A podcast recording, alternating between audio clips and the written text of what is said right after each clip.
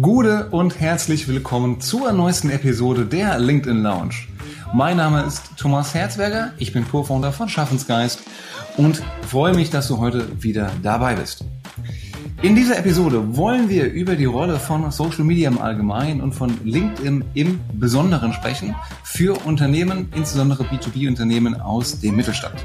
Und dafür haben wir uns einen hervorragenden Gast eingeladen, nämlich äh, Felix Beilharz, einer der führenden Online-Marketer und Social-Media-Experten, die wir hier in, ja, im Dachraum eigentlich haben. Er ist äh, Dozent bei mehreren Hochschulen. Er ist jetzt mittlerweile zehnfacher Buchautor unter anderem von diesem wunderbaren Werk hier Social Media Marketing im B2B erschienen bei O'Reilly und äh, auch gerade ein, neu, ein neues veröffentlichtes Buch rausgekommen. Da reden wir aber gleich noch dazu. Felix, schön, dass du da bist. Gute und herzlich willkommen. Danke für die Einladung. Ich dachte schon, du sagst jetzt, wir haben einen wunderbaren Gast eingeladen, aber der konnte heute nicht, also ist Felix da. da siehst du, den, den Gag habe ich dir überlassen. Dankeschön.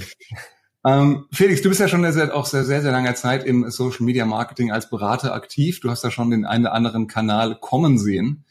Ähm, wie nimmst du denn, also kommen und gehen sehen eigentlich? Ja. Wie nimmst du LinkedIn wahr innerhalb der deutschen Industrielandschaft bei deinen Kunden? Ich habe gestern tatsächlich eine alte Presse, ähm, einen Pressebeitrag gesehen, wo ich interviewt wurde von der DPA zum Thema Vero, ja, eine neue Facebook-Killer Vero. Das war ja. so eine von denen, die gekommen und wieder gegangen, gegangen sind. Da redet heute kein Mensch mehr von. Das war so eine Sache von irgendwie acht Wochen oder so. LinkedIn ist halt äh, da, um gekommen, um zu bleiben. Also der hat sich wirklich etabliert als großer Kanal. Ähm, nicht Facebook-Killer, aber Facebook äh, äquivalent im, im, im, im Business quasi. Also ist das Facebook des Business-Kanals oder des, des, des Business-Segments definitiv. Mhm. Was meinst du, welche Unternehmen auf jeden Fall spätestens jetzt damit starten sollten, auf LinkedIn aktiv zu werden? Gerade auch im Zusammenspiel mit vielleicht anderen Plattformen, die sie schon bedienen, wie Xing natürlich vor allen Dingen, aber auch eben Facebook, Instagram. Ich glaube alle. Also ich hätte früher noch gesagt, vor zwei Jahren irgendwie Unternehmen so eher auf Konzernebene, ne, also die großen Player, international, irgendwie so Konzerne und so, die, mhm. die werden auf jeden Fall ähm, bei LinkedIn gut aufgehoben und die anderen eher bei Xing. Hat sich mhm. aber ganz krass geändert. Ähm, LinkedIn ist mittlerweile in allen Größenklassen relevant, auch bei ganz kleinen Unternehmen, auch bei nur lokalen Unternehmen. LinkedIn bietet wirklich viele Möglichkeiten.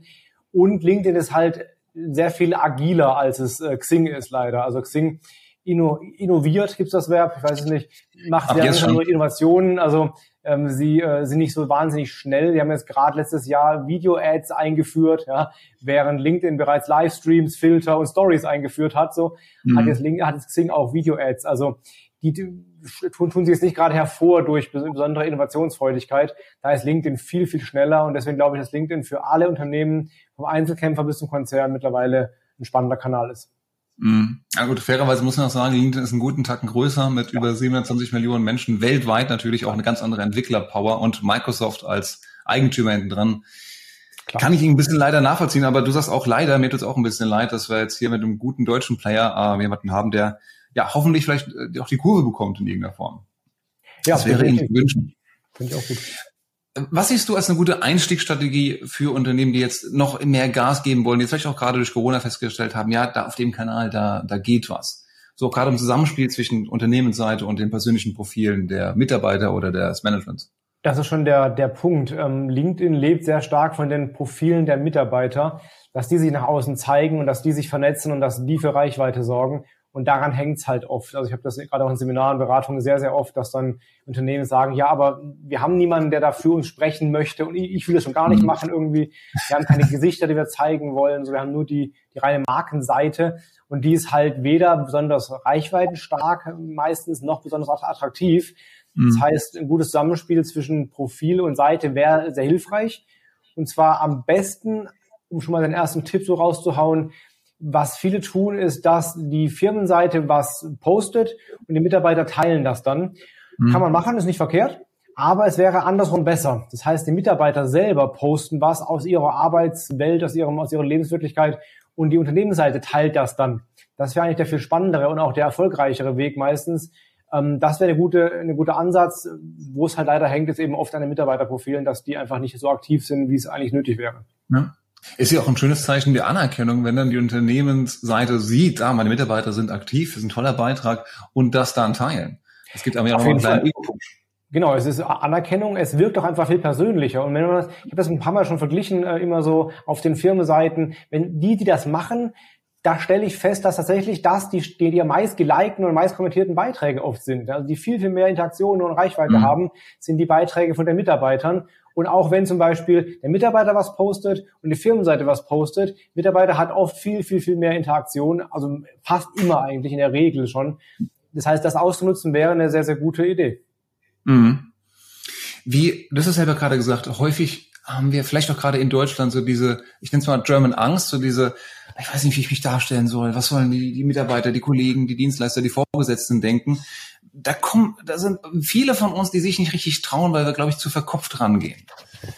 Was rätst du deinen, äh, deinen Kunden da, wie man da diesen ersten, diese ersten paar Schritte machen kann?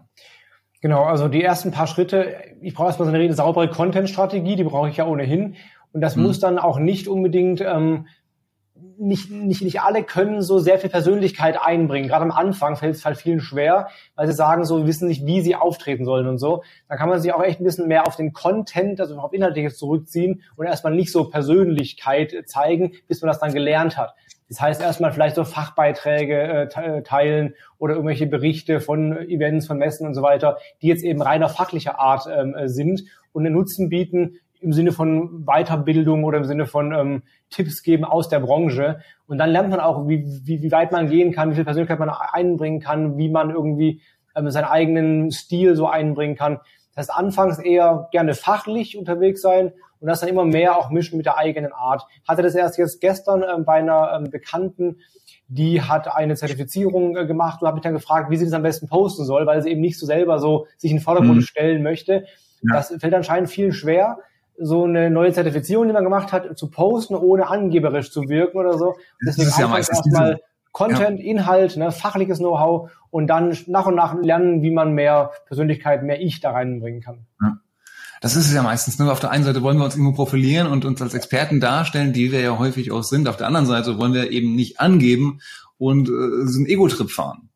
Wie, wie findet man da am besten die Balance? Da muss man gucken, wie man selber tickt. Also manchen, manchen liegt es einfach generell nicht. Die sind einfach zurückhaltender, so ein bisschen introvertierter. Die können dann einfach oder sollten anders vorgehen als jemand, der einfach eine Rampensau ist und sich einfach mhm. gerne, gerne auch und dem es auch egal ist, wenn dann manche, manche kommentieren so, oh, der schon wieder irgendwie. Mhm. Da muss man auch mit klarkommen. Dann, ähm, von daher, da muss jeder wirklich seinen Weg finden, der am besten zu ihm passt. Da gibt's keine One-Size-Fits-All-Lösung irgendwie. Aber ich glaube, wir können uns eigentlich alle ein bisschen mehr trauen. Also was ich halt merke, ist wirklich, viele haben einfach echt immer Angst, so wie kommentiert wird oder dass einer mal irgendwie mhm. negativ sich äußert. Mhm. Damit muss man echt klarkommen. Also gerade online im Social Web halt, es wird immer Leute geben, die es halt doof finden oder die irgendwie einen blöden Witz machen oder so. Das muss echt, äh, das muss an einem abprallen. Das wird man immer haben. Das haben auch die ganz beliebten, berühmten Leute irgendwie, die eine Hater liebt, aber trotzdem haben auch die ein paar Hater und so. Und das haben wir halt auch im kleinen Stil. Das, glaube ich, das ist ein dickes Fell, äh, Grundvoraussetzungen, um sich da auch zeigen mhm. zu können. Aber hast du das schon oft erlebt, gerade bei im B2B-Kontext eigentlich, dass es so Anfeindungen oder starke Kritik gab? Nee, also Hardcore kommt das selten vor. Es kommt ein bisschen so manchmal Stichelei oder gerade von Mitbewerbern irgendwie, dass sie einen dann korrigieren wollen oder irgendwie so ein bisschen sich selber in den Vordergrund stellen wollen. Das gibt ja. schon mal häufiger. So richtig persönliche Kritik oder das gibt's durchaus auch, ist aber zum Glück eher selten. Ja. Das war mein Erlebnis eigentlich auf LinkedIn. Gott sei Dank, diese Umgangsformen miteinander, die sind halt, unterscheiden sich halt nochmal deutlich von Plattformen wie Twitter, von Facebook auch. Das heißt, ja. in der Regel ist das das so ein bisschen erwachsener. Wobei, wobei wir jetzt sehr aus der männlichen Perspektive heraus sprechen. Ich habe mitbekommen, dass es bei Frauen anders aussieht, dass die da deutlich mehr einstecken müssen, sowohl was so Kritik angeht, einfach auch so Alpha-Gehabe angeht, als auch was äh, an, anmachen und so weiter und auch wirklich ja. unprofessionell irgendwie anbaggern angeht auf LinkedIn. Das konnte ich mir gar nicht vorstellen, irgendwie, dass es wirklich so hardcore passiert, aber ist wohl der Fall. Also ich glaube, da sind wir noch irgendwie die sichereren quasi und die Frauen haben es da echt noch einige schwerer offenbar. Fairer Punkt. Vor allen Dingen mehr in den Kontaktanfragen noch und dann im Chat als in öffentlichen genau. äh, Beiträgen und Kommentaren, Definitiv. wo man sich halt auch outen würde. Definitiv. Also da habe ich auch Wie? einiges dazulernen dürfen in den letzten Wochen, was so abgeht, was ich gar nicht mitkriege in meiner eigenen Welt. Ja. Wie, wie geht man auch als Unternehmen damit um? Ich meine, ich habe als Arbeitgeber auch die Pflicht, meine Mitarbeiter zu schützen und zumindest darauf vorzubereiten, gerade wenn sie sich ein Thema neu starten und wenn ich sie auch als ähm, Markenbotschafter aufbauen möchte. Was ich kann man da machen? Ja, ich bin mittlerweile ähm, also ich mache ja Social Media auch schon sehr lange jetzt, irgendwie weiß gar nicht, von Anfang an eigentlich. Ich mache Online-Marketing seit 19 Jahren und Social Media seit, keine Ahnung, weiß nicht, 15 Jahren oder so, seit es das mhm. Thema so wirklich gibt. Und habe lange Zeit den, den, den, den, die Meinung vertreten, so dass Social immer der Dialog ist und da muss alles öffentlich sein und da muss alles erlaubt sein und so weiter. Also das Unternehmen da irgendwie alles zulassen müssen. Das sehe ich mittlerweile nicht mehr so. Ich glaube, äh, du bist auf deiner Firmenseite oder auch auf deinem eigenen Profil immer noch der Herr oder die Frau, je nachdem. Ja, die Dame, ja. Quasi, genau. Und äh, das heißt, du kannst auch selber definieren, was du erlaubst und was nicht. Und wenn dir einer dumm kommt, hast du jedes Recht, das auch zu löschen. Auch eine Firma hat das Recht, die Mitarbeiter zu schützen, indem sie eben blöde Kommentare durchaus löschen. Also da hätte ich früher gedacht, das ist ein bisschen Richtung Zensur. Ja, mhm. ist es tatsächlich, aber das ist nicht falsch. Ähm, man definiert seinen eigenen Rahmen und man muss ja nicht jede Kritik löschen, die irgendwie berechtigt ist. Aber wenn einer blöd kommt, da ist Löschen auf jeden Fall äh, ein sehr probates und erlaubtes Mittel, definitiv. Ja. Ja. Also klar, konstruktiver Austausch in der Sache auf jeden Fall adäquat. Deswegen ist die Plattform einfach auch da. Das gehört auch ja. zum Ideenaustausch, wenn nicht dazu. Eine gewisse Diskussionskultur. Aber es darf halt keinesfalls beleidigend äh, oder sonstiges werden. Auch, auch, auch, auch, auch zweideutig schon. Ne? Das gehört einfach nicht ja. hin. Und ähm, wenn der eine meinte, müsste irgendwelche schmierigen Witzchen machen, dann fliegt er halt raus. Fertig. Fairer Punkt. Absolut. Dazu zwei Tipps. Zum einen haben wir eine Folge mit Johannes C. gemacht, auch zum Thema Hate Speech, auch auf LinkedIn sehr, sehr äh, lang, auch sehr ausführlich geworden. Ähm, und praktischer Tipp für alle Zuhörer. Es gibt bei euren Beiträgen und bei jedem Kommentar unter euren Beiträgen oben rechts drei Punkte. Da könnt ihr nämlich genau das machen, was der Felix gerade gesagt hat. Zum einen euren eigenen Beitrag nochmal bearbeiten, aber auch Kommentare, die da nicht hingehören, auch löschen und melden. Äh, und dann werden sie von LinkedIn äh, entsprechend auch wahrgenommen und gegebenenfalls dann auch das ganze Profil sogar blockiert. Ähm, du hast vorhin so schön gesagt, äh, eine saubere Content-Strategie sollte das A und O sein, ähm, auch auf LinkedIn. Wie komme ich denn als Unternehmen dazu, das vielleicht noch keine Content-Strategie hat? Du fängst an, das ist im Endeffekt eine sehr frühe Phase schon, eine strategische Entscheidung, was du meine Kernbotschaft, die, die ich vermitteln will. Ja, wofür stehe ich, was sind so meine Kernwerte, das Klassische, was ich so im Marketing eigentlich machen sollte, woraus nachher der Content sich ableitet. Ja, da fangen viele irgendwie, fangen da zu spät im Prozess an und überlegen sich jetzt irgendwie, was kann ich heute posten, aber haben ihre Kernstory gar nicht definiert. Also damit fängt es eigentlich ja. an. Manche, es gibt ja Marken, die zum Beispiel sehr lustig unterwegs sind und eigentlich nur so Fun-Content produzieren. True Fruits, ne, machen nie, nie was Ernsthaftes, machen nur so witzige Sprüche und so. Andere, mhm machen das sehr auf einer Weiterbildungsebene, machen nur so Fachcontent. Ja, mir fällt mir so Ride oder andere Softwarefirmen ein, die mhm. halt gar keine Späßchen machen. Die machen tatsächlich so, die helfen dir in deinem Arbeitsleben weiter, dass du deinen Job besser machen kannst. Das sind aber zwei völlig verschiedene Ausrichtungen. Da kann man auch mischen oder man entscheidet sich halt für eine klare Ausrichtung. Und damit mhm. geht's halt los, sich erstmal zu überlegen, wie trete ich denn auf? Bin ich so der, der Clown auch, ne, der unterhält ein bisschen? Bin ich der, der auch irgendwie anklagt, der so polarisiert, der irgendwie auch ähm, heite Themen aufgreifen kann für Content? Oder möchte der Finger von lassen? Mache ich das lieber gar nicht? Ja? Also das sind so die ersten Fragen, die ich mir stellen kann. Und dann darauf eben die Formate und die Stories entwickeln, das ist dann eben erst der nächste Schritt. Damit fangen die meisten, oder viele fangen damit erst an, haben den Schritt vorher gar nicht gemacht. Ja. Wenn ich dich kurz da unterbrechen darf, weil das gerade ansprichst, wegen heikle Themen. Wir nehmen das jetzt hier auf Mitte Juni 2021. Wir hatten jetzt gerade vor ein paar Tagen die Diskussion rund um das ähm, Spiel der deutschen Nationalmannschaft in München, mhm. um das Thema hier innerhalb des Pride Month von wegen wie, wie und wo sollte man denn Regenbogenflaggen zeigen oder eben nicht. Und das habe ich gesehen, ist auch eine Diskussion, die auf LinkedIn wirklich Wellen geschlagen hat.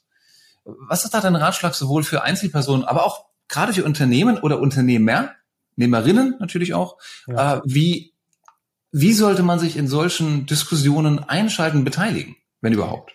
Auch da muss jeder so seinen Weg finden. Es gibt keine Pflicht, sich da irgendwie zu engagieren, aber auch kein Verbot. Also auch da hätte man vielleicht vor fünf, sechs Jahren noch gesagt, hey, Unternehmen, haltet euch lieber raus, irgendwie nicht politisch werden, nicht irgendwie so Position beziehen. Heute sagt man das nicht mehr unbedingt. Heute heißt es auch, dass Marken können durchaus auch zu solchen Positionen Stellung beziehen und das auch durchziehen, auch gegen die Kritik dann durchziehen. Mhm. Und zwar nicht nur im Pride Month, sondern eben auch gerne das ganze Jahr über. Ja, nicht so, so mhm. dieses Pinkwashing irgendwie, heute machen wir mal drei Wochen irgendwie, äh, sind wir alle super gay und dann morgen sind wir wieder irgendwie alle äh, sehr konservativ. Das wird ja. auch nicht funktionieren. Also, ähm, aber ich glaube schon, dass Marken durchaus Position beziehen können, in heiklen Themen, auch in politischen Themen, in gesellschaftlichen Themen, wenn man das möchte. Also man muss es nicht tun. Manche Marken sagen, nein, machen wir, machen wir gar nicht. Auch gut. Aber ich halte es schon für einen Fund, das man hat, das mit dem man arbeiten kann. Ich glaube, dass das viele ähm, Chancen bietet, ähm, Fans zu kreieren. Auch Leute, die einen dann nicht mehr mögen, deswegen muss man mehr klarkommen dann natürlich, aber eben auch wirklich echte Fans, die einen deswegen umso mehr lieben. Mhm. Das gehört ja zu einer Marke dazu, dass du sowohl Genau. Fans als auch Kritiker hast. Und ich erinnere mich dran, als ähm, Nike die Kampagne mit ähm, Colin Kaepernick rausgebracht hat zum Mhm, Thema, genau. ähm, als er mit dem ähm, Knien im Prinzip. Ähm, und da waren ja, gab es ja auch Leute, die Nike absolut gefeiert haben, bis zum geht nicht mehr. Und andere haben dann ihre T-Shirts und Sneaker verbrannt daraufhin. Ja, ja, ist so. Aber das macht ja auch eine starke Marke auch aus, dass eben nicht everybody's darling ist, sondern eben klar Kante, Kante zeigt. Das ist da auf jeden Fall gut möglich, ja. Und das finde Ja. ich auch vollkommen legitim. Ja. Was, wie ist deine Erfahrung nach so hinsichtlich des internen Zusammenspiels bei gerade mittelständischen oder größeren Unternehmen? Da gibt es ja mehrere Stakeholder, die sagen, wir müssen auf LinkedIn aktiv sein mit ihren Interessen, wie Vertrieb, Marketing, Presse, Corporate Communications. Bei HR Mhm. natürlich auch noch. Äh, hast du da Erfahrungen hinsichtlich dieser Zusammenarbeit, wie man sich da am besten gegenseitig helfen kann? Ähm, da ist echt so ein interner Austausch, ein enger Austausch sehr, sehr wichtig. Vielleicht einer, der den Hut auf hat so und dann eben alle Beteiligten, die dann eben äh, sich vielleicht in Meetings regelmäßig kurz zusammensetzen und zusammenschalten und dann abklären, wer macht was und äh, wer ist für welchen Bereich zuständig. Ähm, ich sehe das oft, dass dann der Vertrieb sehr pushy vorgehen will, das Marketing aber dann da eigentlich gar nicht das möchte, eher so auf Social Selling gehen möchte und damit eben nicht so Hard Selling betreiben möchte und das HR wieder was völlig anderes macht. Also da ist eine enge Abstimmung äh, wichtig. Da gibt es tausend Ansätze für, die funktionieren können, aber es muss eben einheitlich durchgezogen und gelebt werden. Mhm. Das heißt, du würdest so eine Art Taskforce, ich will jetzt nicht sagen Arbeitskreis, das klingt vielleicht immer so konservativ, äh, Genau, wenn wir das genau. Taskforce gründen im Unternehmen? Genau, das habe ich schon häufiger gesehen, gemacht. Auch das, äh, genau, sowas kann, kann zum Beispiel sinnvoll sein. Da hast du dann so fünf, sechs Beteiligte drin und eben einen, der den Hut aufhat und dann wird eben abgesprochen und eine gemeinsame Strategie entwickelt, wo auch jeder drin vorkommt. Ja, dass also keiner sich da irgendwie hinterher nicht genügend äh, einbezogen oder gesehen fühlt. Ähm, das macht auf jeden Fall Sinn, ja. Ja. Okay. Du hast äh, im Vorgespräch im Fragebogen hast uns eine sehr schöne äh, Story geteilt. Ähm, die muss ich jetzt einfach wirklich nochmal zu, zu Wort bringen, weil ich finde es super, super geil. Aber du hast erzählt von einem jungen Mann, der bei einer Postfiliale bei dem die Ecke arbeitet. Und das hat so one thing led to another und das war dein erfolgreichster Beitrag auf LinkedIn. Absolut, ja. ja. Wie, wie, wie kam das zustande? Ja, die Geschichte ist hier um die Ecke, ähm, meine Postfiliale, wo immer meine Pakete hingeliefert werden, wenn ich angeblich nicht zu Hause war, obwohl ich zu Hause war. Da kennen wir ja alle. Grüße an die Post. genau. Da gehe ich immer abholen dann. Und da arbeitet ein junger Mitarbeiter, vielleicht jetzt ein Jahr oder so oder, oder zwei Jahre, ich weiß nicht, der ist, der ist vielleicht so, keine Ahnung, vielleicht ist er 20, ich weiß es nicht, auf jeden Fall noch relativ jung. Und der ist unglaublich fröhlich bei der Arbeit. Also der ist Mhm. wirklich, kommst da rein und der springt dir fast ins Gesicht irgendwie, der ist total gut drauf immer und dann mit einer, einer richtig krassen Laune und es jeden Tag, der ist immer so drauf, ja, richtig abgefahren, immer so mit so einem lockeren Spruch und so, also total geil. Und ähm, dachte mir, das muss ich jetzt mal irgendwie öffentlich machen, weil das ist so ungewöhnlich und so cool einfach.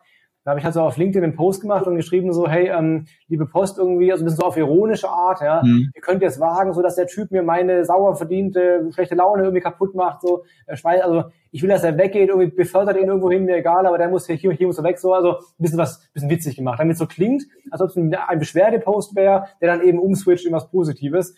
Und hat anscheinend viele Menschen irgendwie gefallen, es gab dann irgendwie 5000 Likes oder so, glaube ich, und ich meine 270.000 Views oder irgendwie, also auf jeden Fall ganz gute Reichweite, inklusive auch, ich glaube, knapp 1000 Kommentare, auch von Postmanagern. Ein Vice Mann. President von DHL hat dann kommentiert, ähm, ja, der, der, der Mann, der junge Kollege ist mir auch schon aufgefallen. Also offenbar hat er schon ein bisschen die Runde gemacht, wie er da agiert. Und ich überlege seitdem echt, ob ich ihn nicht irgendwie bei mir irgendwie einsetzen kann, ob ich ihn abwerten kann. Weil ich glaube, dass, dass so einer, der kann halt echt krass gut mit Menschen umgehen. Ja. Ich glaube ich glaub nicht, dass der sein Leben lang am Schalter stehen will. Ich glaube, dass er andere, andere Fähigkeiten hat. Ähm, Aber bisher, ich, ich denke darüber nach, wie, ob ich den irgendwie Ah. bei mir sauber einsetzen kann. So eine frohe Natur kann jede Firma gebrauchen. Der ist so einfach so krass kundenorientiert und du hast echt, du gehst raus und hast nachher echt bessere Laune als vorher. Und das guckt mich, wenn ich gucke, die in der Schlange, das geht allen so irgendwie. Die alle raus und grinsen irgendwie doof. Also voll geil. Gerade bei der Post, also absolut unrealistisch, dass da grinsende Leute rumstehen. Absolut, ja. Aber wirklich, der ist irgendwie, ich kam meinen Ausweis raus und der hat, hat meine Pakete schon, schon gefunden und so, bevor ich mich irgendwie, der weiß auch noch, wer ich bin und so. Also auch sowas. Nee. Der merkt sich irgendwie die Gesichter und so oder die, die Bist Gesichter innerhalb der Maske. Also wirklich ein ganz, ganz tolles Talent. Äh, Also wer, mal, wer aus Köln ist, Bergenrather Straße, Postfiliale, geht mal hin, ihr wisst, ihr werdet sehen, wen ich meine.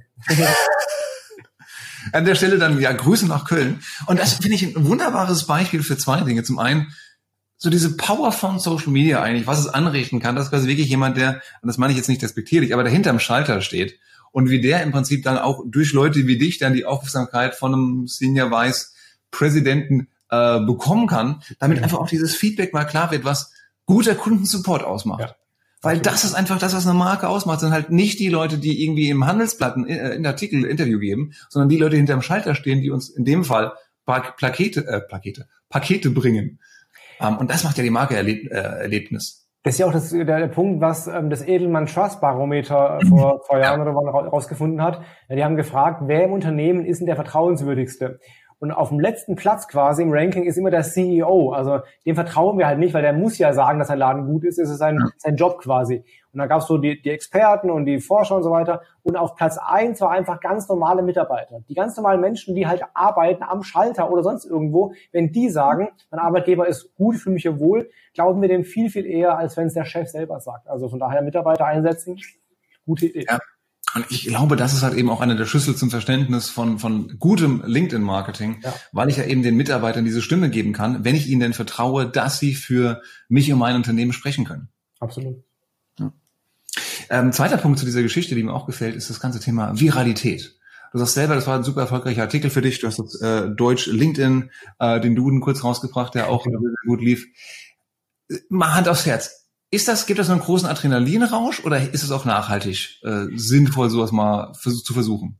Also nachhaltig ist immer so eine Sache. Ähm, es brachte halt beide Male sehr viele neue Follower. Also ich glaube, allein das LinkedIn Deutsch, Deutsch LinkedIn, also diesen, wo ich diesen, äh, diese Floskeln auf LinkedIn, diese Akquise-Floskeln mhm. so ein bisschen mal irgendwie verarscht habe, äh, der hat mir, glaube ich, deutlich über 1000 Follower eingebracht innerhalb von einer Woche oder so oder wow. zwei Wochen. Ähm, von daher ist es insofern nachhaltig, dass die halt meine Beiträge vielleicht zukünftig sehen und äh, sich eine, eine Followerschaft aufbaut. Ansonsten ist Viralität nicht nachhaltig. Ne? Also es ist ein einmaliger cooler Effekt, das fühlt sich gut an, ähm, mhm. was vielleicht mal auch ein bisschen Bass. Es ist generell, kann es nachhaltig sein, wenn zum Beispiel dann äh, dabei Links rausspringen für die Webseite, die dann mein SEO-Ranking verbessern und so. Sowas kann ja schon nachhaltiger sein ne? oder ich irgendwie eine, eine Custom Audience aufbauen kann oder so. Das schon. Aber prinzipiell würde ich jetzt bei, bei Viralität nicht von Nachhaltigkeit sprechen. Das ist eher so ein kurzfristiger äh, Hype, den man dann ja. erlebt und sich freut und dann ist auch wieder gut. Ähm, es sind jetzt zwei Themen auch gewesen, die mehr humoristisch sind, mehr so zur Gelegenheit raus halber gekommen sind. Ich meine, das äh, Deutsch, äh, LinkedIn, LinkedIn Deutsch passt natürlich auch zu, zu deiner Positionierung selber. Mhm. Das andere ist eine schöne, nette Anekdote mhm. äh, und ein gutes Storytelling. Aber wenn ich halt dieses normale Content-Strategie fahre, basierend auf den Themen, die hoffentlich meine Zielgruppe, meine Leser und Leserinnen interessieren, ähm, ist ja die Wahrscheinlichkeit, dass ich damit was Virales lande, relativ gering, oder? Genau, ja, genau. Das ist also, das ist bei, bei, bei Fachthemen weniger der Fall.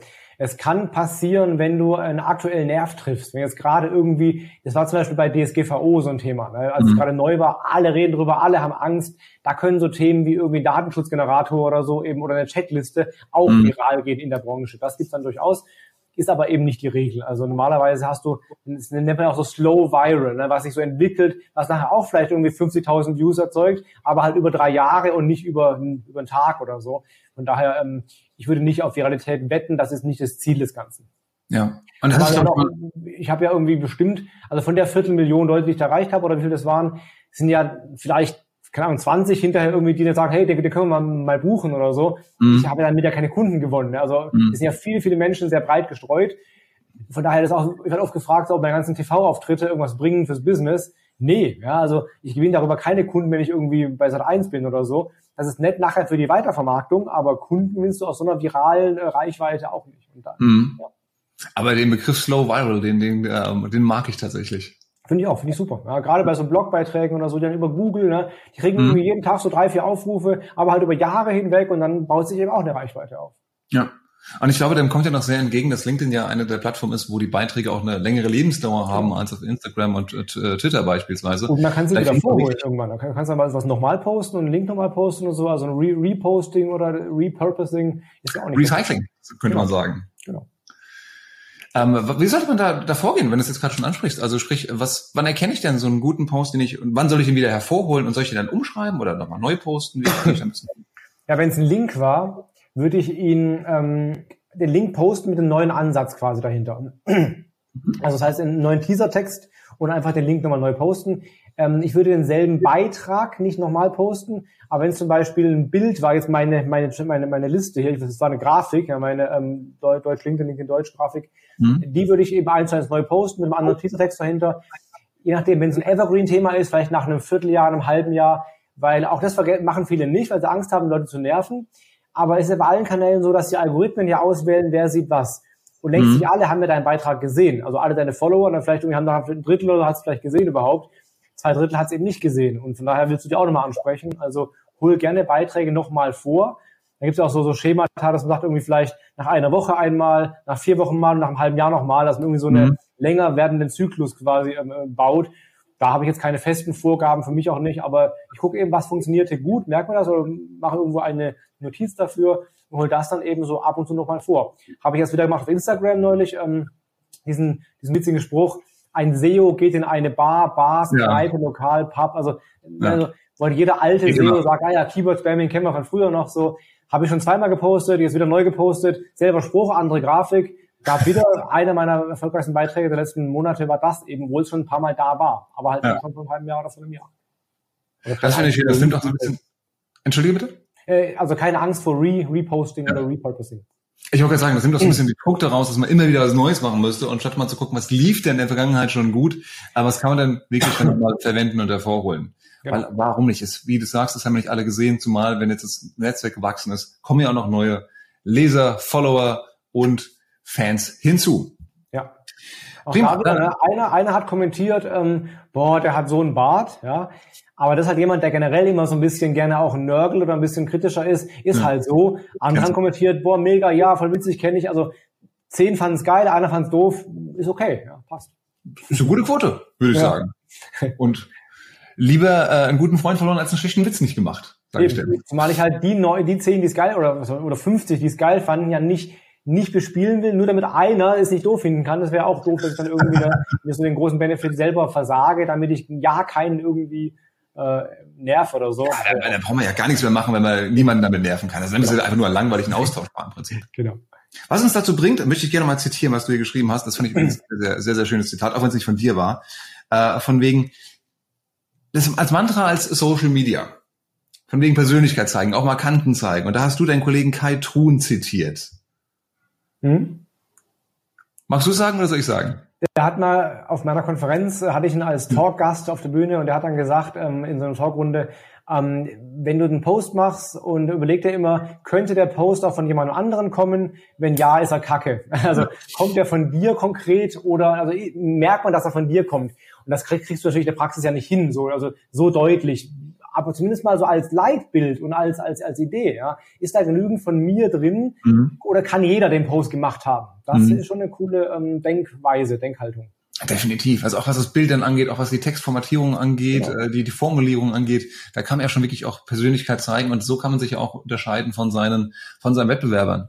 Genau. Das finde ich ein sehr schönes mit, mit der Begrüßung. Du sagst immer, wie sagst du immer zur, zur Begrüßung? Äh, du hast ein Wort, was du sagst, äh, ich aus Mundart. Immer Gude. Gude, genau, Gude. Ja, ja. Oder äh, Kollege Daniel Zoll sagt immer Jausen oder so. Also, also damit geht es ja schon los, dass man irgendwie sich so eine Floskel ausdenkt, die einen quasi brandet. Ja, genau. Der Daniel Klingberg habe ich neulich gehört, der hat zum Abschied auf Wiederstream. Ah, okay, auch cool. Auch nice. Okay. cool. Ja. Prima. Äh, Felix, abschließend, du hast, äh, du bist ja auch fleißig am Schreiben. Äh, du hast ein neues Buch gemacht. Sehr schön. Ähm, ein neues Buch auch gebracht, aber leider ist das alles nur Fake. Mit dem Richtig, Buch. ist fake. Und du wirst lachen, das erste Buch war wirklich fake, weil das Buch habe ich drucken lassen vorab äh, für eine Fernsehinterview, mhm. aber es war noch nicht fertig, da habe ich nur das Cover machen lassen und innen drin waren halt 300 leere Seiten. Das war dann das echt das Original-Fake-Buch. Eben genau, so soll es verkaufen. So soll es genau. verkaufen. Ja. Ich habe hier liegen noch irgendwo, ich habe ein paar Exemplare ja. aufgehoben davon. Jetzt ist es richtig auch mit, mit Inhalt, äh, Hashtag Fake heißt es, und es geht um Fakes im Internet, ähm, Fake Shops, Fake News, Fake Bewertungen, Fake mhm. Profile, mhm. Fake Bots, Fake äh, E-Mails und so weiter alles, was so auf uns lauert und wofür wir uns in Acht nehmen sollten, wie wir uns davor schützen können, um darauf nicht reinzufallen. Also ein Survival Guide für das Internet sozusagen. Genau, mein erstes Nicht-Fachbuch. Ja, ich habe jetzt neun Fachbücher geschrieben, jetzt endlich mal ein Buch für die breite Allgemeinheit, alle, die im Internet surfen oder WhatsApp nutzen und so. Und ich habe auch dazu eine Umfrage gemacht, ein bisschen mal gucken, wie Fake so bei anderen Leuten irgendwie aufschlägt. Und sagen zum Beispiel, über 60 Prozent sagen, dass sie eine Person im Umfeld haben, Familie oder Freunde, die mhm. regelmäßig Fake News über WhatsApp teilen. Also das ist anscheinend Nein. auch ein Thema, was jeder irgendwie im Umfeld so oder was viele eben kennen. Ich glaube, das betrifft wirklich jeden. Eieiei. Alles klar.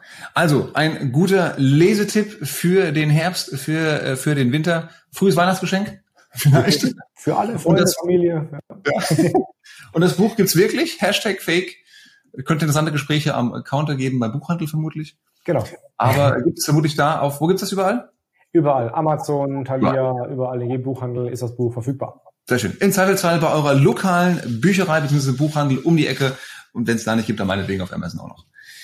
Prima. Felix, vielen, vielen Dank, dass du da warst, dass du die Zeit genommen hast. Hat mich sehr gefreut. Dito, vielen Dank, dass ich da sein durfte. Ich habe neulich, ähm, hatte ich ein TV-Interview und da habe ich aus Versehen gesagt bei der Begrüßung, ich wollte sagen, danke, dass ich da sein darf, habe gesagt, hallo, schön, dass ich da bin. So, und das, jetzt wollte ich gerade auch wieder sowas sagen, aus Versehen, deswegen äh, sage ich hier danke, dass ich da sein durfte. So wollte ich es eigentlich sagen. Sehr gerne, stets herzlich willkommen. Ciao.